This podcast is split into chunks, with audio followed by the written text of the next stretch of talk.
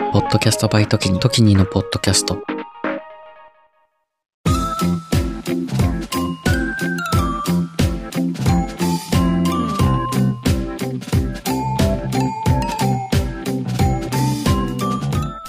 こんばんは。ちょっと社会派な深夜系ポッドキャスト、エモーショナルロジック、パーソナリティの時にです。えっ、とですね、今、ちょうどこの番組を、このエピソードを配信している、このタイミング、私は多分今、タイ、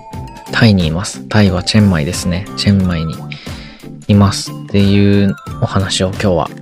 するんですけれども、その前にお知らせを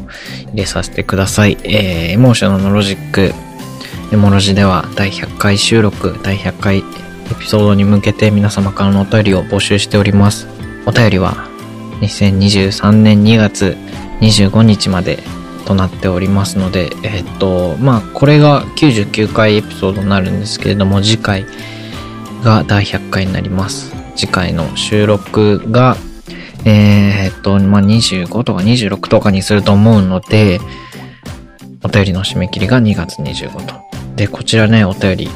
書いてくださったら必ず、えー、番組内の方で紹介させていただいて、いただきますので、皆様からの応募待ってます。えっとね、100回エピソードは100分喋るっていう企画をやろうと思ってて、で、それの、あの、まあ、救いにもなりますので、本当にね、あの、よろしくお願いします。ということで、えー、タイ、チェンマイにいるっていうことなんですけれども、ポッドキャストの方で、いろんなね、あのー、ところで、まあ僕最近ポッドキャストやってますよっていうふうにいうことにしてまして。で、まあ一つ、えー、ご縁、すごく、あの、本当に偶然、本当に運が良かった、本当に恵まれたご縁をいただいてですね、あの、タイの方に、ポッドキャスターとして一週間行くことができましてですね。できましてってか今行ってるんですけれども、そうそうそう。すべて、あのー、ま、いろいろ込み込みで手配してくれて、で、向こうでちょっと、ポッドキャストの活動を、まあ何をしようかなっていうところはまだ今、この収録時点では具体的には決まっていないんですけれども、地球地元化計画、地球地元という番組をもう一つ、えー、やらせていただいてまして、まあそちらの方が、えー、今回このタイ旅行、タイ、えー、企画、タイ、ポッドキャスト案件についてはメインの番組になるのかなというふうに考えています。で、まあ、地球地元化計画は僕が本当に海外好きで世界一周したいなっていう思いがあって、えー、始めた番組、いろんな国の紹介番組なんですけれども、まあ、今回は、えー、と、特別編として、地球地元化計画特別編として、ちょっとチェンマイのね、魅力について語っていけるッドキャスト、そういう、そういう企画ですので、ちょっとね、チェンマイについて、えー、語り尽くそうかなというふうに考えております。で、あのー、収録機材もちゃんと持っていくので、チェンマイで、えー、喋って、えー、と、思い出しながら喋るんじゃなくて、その日のことをどんどん喋っていくっていう、ポッドキャストを作っていこうかなと思いますので、よろしくお願いします。最近ね、あの J-Wave のラジオをよく聞くんですけれども、やっぱりラジオっていいなって思ってて、ちょっとラジオっぽい編集みたいなのとかね、あの、頑張って、やっぱ J-Wave とかなんかいいよね、あ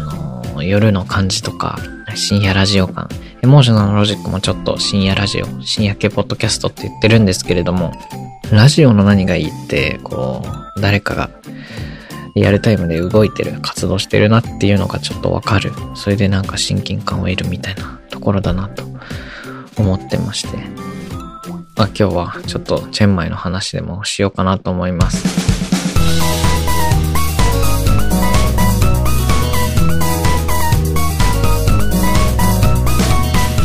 ポッドキャストバイトキニのポッドキャスト。エモさとロジカル半分ずつのラジオ。エモーショナルのロジック。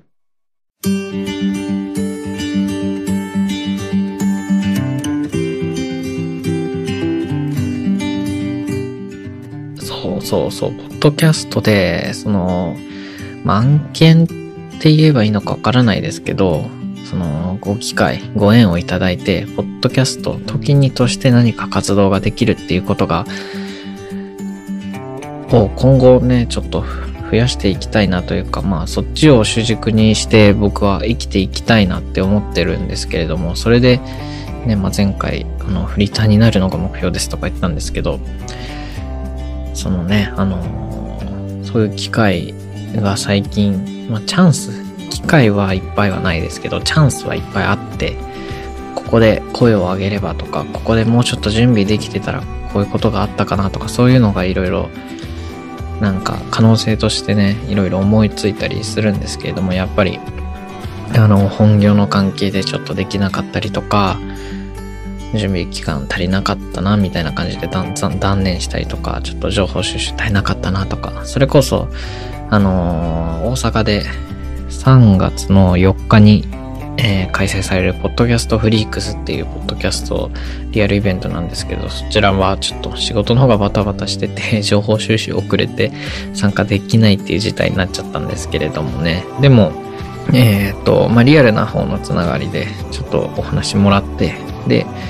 あ、タイ行けるのかなみたいな感じだったんですけど、もう、ちょっと有無を言わさず1週間ぐらい有給休暇を取らせていただきまして、で、こちらで、あの、会社には、なんか、まあ、ポッドキャストでタイ行くとか言えないので、まあ、海外旅行もあんまり多分言っちゃいけないのかなわかんないですけど、ちょっと言ったら色々言われるので、まあ、含み気味に、てかまあ、有給休暇なんで取るのとか言わなくて大丈夫だから、まあ、含み気味に、こう頑張って、有給を一週間急に取るっていう冬休みですね。冬休みだけど、夏の国に行くっていう、感じのことをします。僕はタイとかね、東南アジアとか本当に好きで、大学生の時はもう寒いのが苦手だったので、冬とかになると東南アジアに1ヶ月行ったりとかしてたなっていうのを、まあ今年もそれができるのかっていうのとがすごい嬉しいし、えっ、ー、と、まあ出張ベースでいろんな、なんか、いろんなっていうか、まあフィリピンこの前行ったし、あの、あとは国内は結構飛行機乗ったりとかいろいろするんですけれども、また出張じゃない感じで海外行くっていうのは大学4年生の時以来だから本当に、えー、4年ぶりぐらいになるのかなにもなりますし、でもただの旅行じゃなくて、ポッドキャスト、僕が2年間ね、積み重ねてきたものがここでちょっと生きて、ちょっと名前になって、ちょっと、あのまあ一つ、まだまだ駆け出しではあるけれども、あの、声をかけてくれたりとか、話を通してくれる人とかもいて、本当に、もうね、あの僕の努力とか僕の能力を軽く超えるような、え、機会を本当にもらえる、もらえたので今回は、あの、まあ本当に周りの人に感謝しながら、あの一つ一つ丁寧にこなしていければなというふうにね、考えてそういう心意気を持っていますね。何かを頑張れるっていう、その頑張りたいものがある、好きなものがあるっていうのは本当に僕は見つけられたことがすごい嬉しいし、なんかなんとなく全部がこう合体していくというか、旅行が好き、東南アジアが好きっていうのでタイの話もすごい嬉しいし、そもそも旅行が好きで、ポッドキャストが好きだから、地球地元化計画っていう番組が作れたし、それでなくても人と喋るのが好き、かけるポッドキャストが好きで、えー、Z 世代のスポットライトっていう番組も本当にすごいいろんな人と出会えるので、いろんな機会が作れて嬉しい。自分が作ってるのもなんですけど、自分で嬉しいなってすごい思えるし、ねえ。エモーショナルのロジックもさ、もう次回第100回になりますけれども、ねえ、頑張ったよね。本当に。頑張ったっていうか、すごいきついなとかあんま思わなかったですけど、でもやっぱ収録始めるときは、よいしょって腰をこう持ち上げなきゃいけないし、ねそれでこそちょっとずつだけど、本当にちょっとずつだけど、いろんな人に聞いてもらえるものにもなってきたし、これって、その生放送じゃないから、今どれだけ聞いてる、聞いてくれてるかっていうのも大事だけど、将来どれだけ聞かれるかっていう、あの、のが結構ポッドキャストの性質だなというふうに思ってて、ずっと残り続けるからね、アーカイブとして。だから、まあ、まあ、将来を見見据えて喋ることもないですけれども、自分のなんか声は残るんだなというふうに思いながらね、喋っています。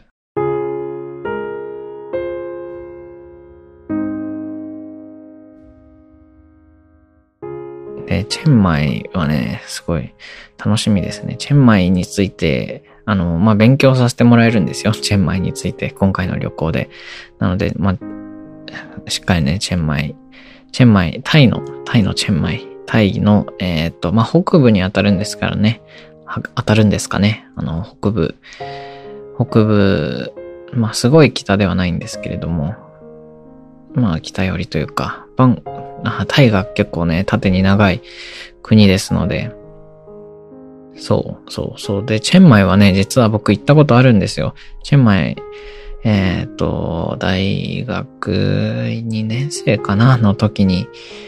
ちょっと行ったことあるんですけれども、えっ、ー、と、それこそね、2000、2000じゃない、えっ、ー、と、1ヶ月ぐらい行ってたんですよ。1ヶ月ぐらいタイを収容してて、で、その流れで1週間だけチェンマイにいたんですけど、その前のね、チェンライと、あのー、どこだっけな、あの、ゴールデントライアングルとか、そういうかなり北の方に行って、それがもう本当にね、精神的に疲れることがいっぱいあって、それでチェンマイはね、もうなんか、普通にホテルにこもって、あの、YouTube いじったりとかしてたり、あと遠出したくて、チェンマイにはいるけども、なんかバイクで、うん、10, 10キロとか、遠いとこまで行ってとかやってたんで、チェンマイ自体があんまりね、全然覚えてないんですよ。で、一方でチェンマイって結構、あの、タイの観光地としてはあの、ビッグネームなんですけれども、で、行ったことあって一週間も行ったことあるのに、ほぼ何も覚えてないってすごい、あの、悔しいので、なんか悔しいなーって、タイ好きにしては、なんか悔しいなってずっと思ってたんですけど、こういう、ね、機会をもらえて、またタイに行ける、チェンマイに行ける、ということで、ね、あの、私、上がっておりますね。上がるっていうのは、まあ、緊張もあるけど、すごい楽しみでね。で、あのね、ポッドキャスターとしての名刺をこう作ったんですよ。なんか名刺交換のタイミングとかがいっぱいあるのかなとかね、思いながら、ポッドなんか僕がこう一発で何ってわかるものって、まあ、名刺とかネームカードとか必要なんだろうなって思ってすごいバタバタで作ったりとかして、あと、あの僕の新番組 Z 世代のスポットライト、Z スポの方は、まだステッカーができてなかったんですね。なので、ゼトスポのステッカーも作りまして、なので、まあ、ステッカーいっぱいありの、えー、ネームカードありので、ちょっとね、あの、タイ楽しんでこようかなと思ってます。で、あの、タイ行くのの、行くメンバーの中に、まあ、仲いい人というか仲良くなった人とかもいるので、もしかしたらね、なんか面白い形で番組が作っていけるんじゃないかなとかね。まあ、いろいろ考えつつ、まあ楽しみに。皆さんもね、あの、チェ、チェンマイ、えっ、と、地球地元化計画、多分次回から、まあ何回か引き続い、に続いて、何回かに続けて、えー、特別編としてチェンマイの回を出していきたいと思ってますので、そちらもね、ぜひチェックしてみてください。多分、エモーショナルロジックの方ではあんまりチェンマイのことはね、喋んないかなと思ってますので、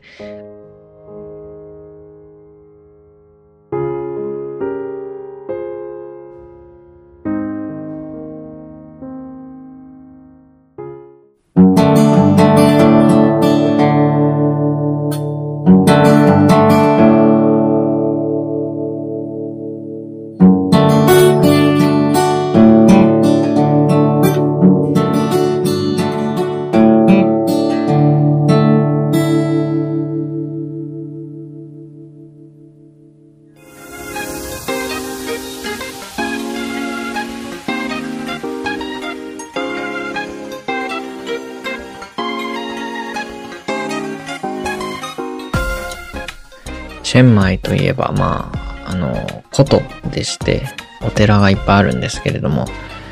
タイ仏教ですね。あの、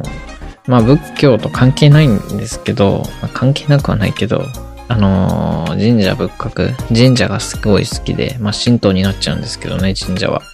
そう。で、あの、まあ日本神話と言いますか、が関連してる神社とかはすごい、あの、面白くて、最近ね、よく行ったりとか調べたりとかしてるんですけれども、あのー、その神社、あのー、興味がちょっと近しい友達が、出雲、出雲大社に、えー、行ってきたみたいで、すごい羨ましいんですけどね、出雲大社って、あのー、日本神話の始まりの地なんですけれども、そこに出雲の国、出雲大社ありまして、まあなんかもう聖地も聖地ですね。あのー、日本神話的に、神道的に言うと、そこに行けるという。で、それでね、しかもあの、サンライズ出雲っていう寝台列車があって、その寝台列車乗りたいんですよね。あの、東京から、東京から出てんのかな？品川とかかな？一泊夜に出て朝着くっていう、日本で寝台列車ってあんま乗れないですよね。あんまり。そんなに長距離移動がそもそもないし、新幹線とか飛行機とかあるから、すごいすぐ移動できるし、でも寝台列車みたいになんかオールドカルチャーを楽しむっていうのもいいですよね。船とかのクルーズとかもそうで、昔は移動時間が、移動が船しかなかったから豪華にしようって言って、まあクルーズ船とかできたけど、今は飛行機でビュンって飛べますけど、なので、まあ、移動に船を使ったら、まあ、時間もかかるし、っていうところではあるけど、でも、それをね、楽しむっていうのもたまにはね、あの、いいですよねっていうので、まあ多分残ってると思うんですけど、サンライズいつもも、あの、日本で乗れる寝台列車、唯一なのかなわかんないですけど、まあサンライズ出雲にも、出雲じゃなくて、い、いくつか、二つかな？路線があって、香川に行くやつとかもあったりするんですけれども、そう。で、今喋ってて思ったあの、だけど、その、僕、寝台列車にすごい乗りたくて、高校生の時。それで、えー、っと、寝台列車、タイ、タイで寝台列車乗ったんですよね。で、それ、それも、チェンマイ行ったな。あの、バンコクっていう首都、バンコクから、まあ、飛行機でバンコクに着きますと、日本から。それで、バンコクに、ファランポン駅っていう、まあ、でかい東京駅みたいなのがあるんですよね。で、それそこからずっと北に行く。それこそサンライズ出雲と同じぐらいの時間かかんのかな。東京から出雲ぐらいの時間かかる、えー、寝台列車があって、で、まあ、チェンマイまで行けると。で、一眠りしたらチェンマイに着くっていう寝台列車で、サンライズいつもほど綺麗ではないし、そもそも綺麗ではないんですけれども、でも、あのね、雑多な感じとか、すごい懐かしいですね。寝台列車楽しかったな。本当に人生で初めて乗ったから。で、僕、寝相悪いんですけど、あの、携帯電話、iPod だったかな携帯なんて持ってなかったかな持ってたかな持ってたわ。携帯をベッドから落としちゃってて、廊下に出てたんですよ。落ちてたんですよ。で、僕朝起きて、あ、やばい、携帯ないって、盗まれたのかもみたいな、すごい慌ててたんですけど、僕、おろおろしてる僕を見て、で、車掌さんが来て、携帯落としててよ、昨日みたいな感じで、返してくれて、拾って、しかもベッドに置くとかじゃなくて、持っててくれて、で、それを、あの、起きた僕に渡してくれるって、本当に、ね、こういうね、いろんな人に助か、助けられてるなっていうのを、こう、毎日毎日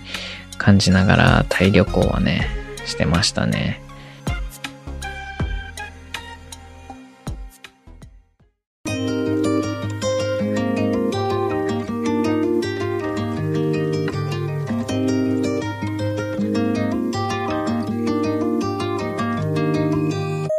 今思うと結構、の、景色とかも良かったし、あんまり写真撮ってたり残したりしてなかったので、まあ、フィルムカメラとかね、持ってって、どんどんいっぱい撮っていきたいなとかね、いろいろ考えてます。本当に。ポッドキャスト、今回チェンマイのことだけじゃなくて、えー、これ以降ですね、今後、どういう形でポッドキャストを、あのー、中心にしていこうとか、ポッドキャスト中心っていうかね、あのまあ、なんだろうな、こういう発信ベースでいろんなことができたり、するにはどうすればいいんだろうって本当にいろいろ考えてて、まあいろんな可能性をこう潰さないように、少しずつ全体的に底上げしていくっていうイメージなんですけど、いろんなことをちょっとずつレベルアップさせていって、でまあ何かね、時にっていう、僕っていう、僕が、僕であるっていうブランド、こう、どこどこの会社の何々部の何々です、じゃなくて、僕は僕で、で、どういう価値があるっていうのを、あの、ちゃんとね、作っていきたいなと思ってます。すごい大変な道だと思う、これは。あの、難しいし大変だし、全然楽できないと思うけど、でも、多分、すごい楽しいんだろうなって思って、うん。頑張ります。それでは、えー、99回まで聞いてくださってありがとうございました。次回はあの、記念すべき第100回ということで、100分喋るっていうのをやるんですけれども、まあ、応援してください。頑張ります、それも。それでは、Apple Podcast で聞いてくださっている方、サブスクリプションの登録、Spotify の方はフォロー、その他で聞いてくださっている方もフォローよろしくお願いします。Twitter、インスタは、アットマークトキニ196、アットマークトキニ196でやっています。フォローよろしくお願いします。いろんなことね、つぶやいてます。特にインスタは最近充実してますので、本当によかったら覗いてみてください。あとマーク時に196です。そして、こちらが最後のお知らせとなります。エモーショナルロジック、エモロジでは、第100回収録、第100回エピソードに向けて皆様からのお便りを募集しております。えー、送っていただいたお便りは番組内で必ず、第100回エピソードで必ず読ませていただきます。お便りの送り方は、この番組概要欄の一番上の URL、お便りフォームを一回タップしていただければもうお便り、あの、入力する画面に行きますので、簡単ですので、えー、ぜひね、見てみてください。締め切りは2月25日、今週の土曜日です。それじゃあ、お休みの方はお休みなさい。の前にちょっとお便りいってらっしゃいの方は、いってらっしゃい。お仕事中の方は、無理なさらず、ちょっとまた暖かくなってきたり、寒くなったりとかして、季節の変わり目、まだ2月だけど、もう2月終わったら、なんか春始まりそうな気がするので、ちょっとね、あの、体に気をつけてお過ごしください。運転中の方は、あの、まあ4月とかね、3月とかは、どうなんだろうわかんないけど、なんか子供が多いみたいな。子供が多いか。ずっと変わんないか。あの、新、新1年生とかね、あの、交通、ちょっと弱かったりするかもしれないので、皆さん社会で守っていきましょう。子供とかね、あの、周り、周囲ちゃんと確認して運転してください。あ、運転免許証の更新をしなきゃいけないですね。忘れてました、すっかり。まあ、行きます。運転免許証のあの、品川の鮫洲っていうところの免許センターで大学生の時一回、えー、更新したんですけど、なんかね、すごい食堂のアジフライみたいなのがすごい美味しかったなって思う思い出があるので、ちょっとそれをまた楽しみにしています。それじゃあ、また次回お会いしましょう。またね。バイバイ。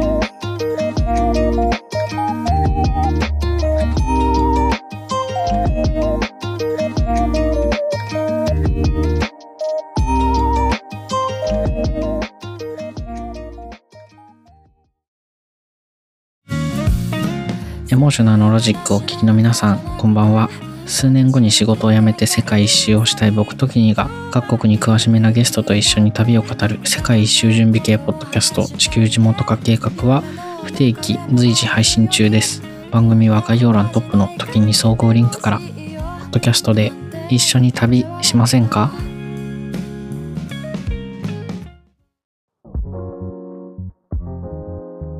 時にです。今を精一杯生きる同世代ゲストたちとのフリートークの中からみんなの将来への種を見出していく未熟な僕たちの未来へのアーカイブ。Z 世代のスポットライトは不定期随時配信中。番組は概要欄トップの時に総合リンクからみんなに聞いてもらいたいお話たくさんあります。